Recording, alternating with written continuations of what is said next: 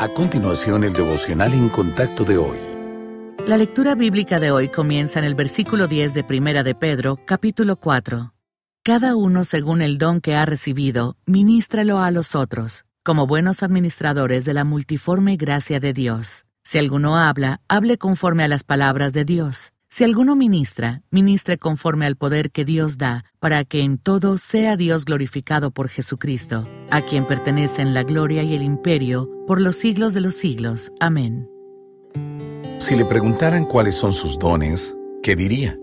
Es posible que tengamos dificultad para responder esta pregunta porque no estamos seguros o no queremos parecer presumidos. Y a veces es difícil saber si algo es un don o un talento. ¿Cómo podemos conocer la diferencia?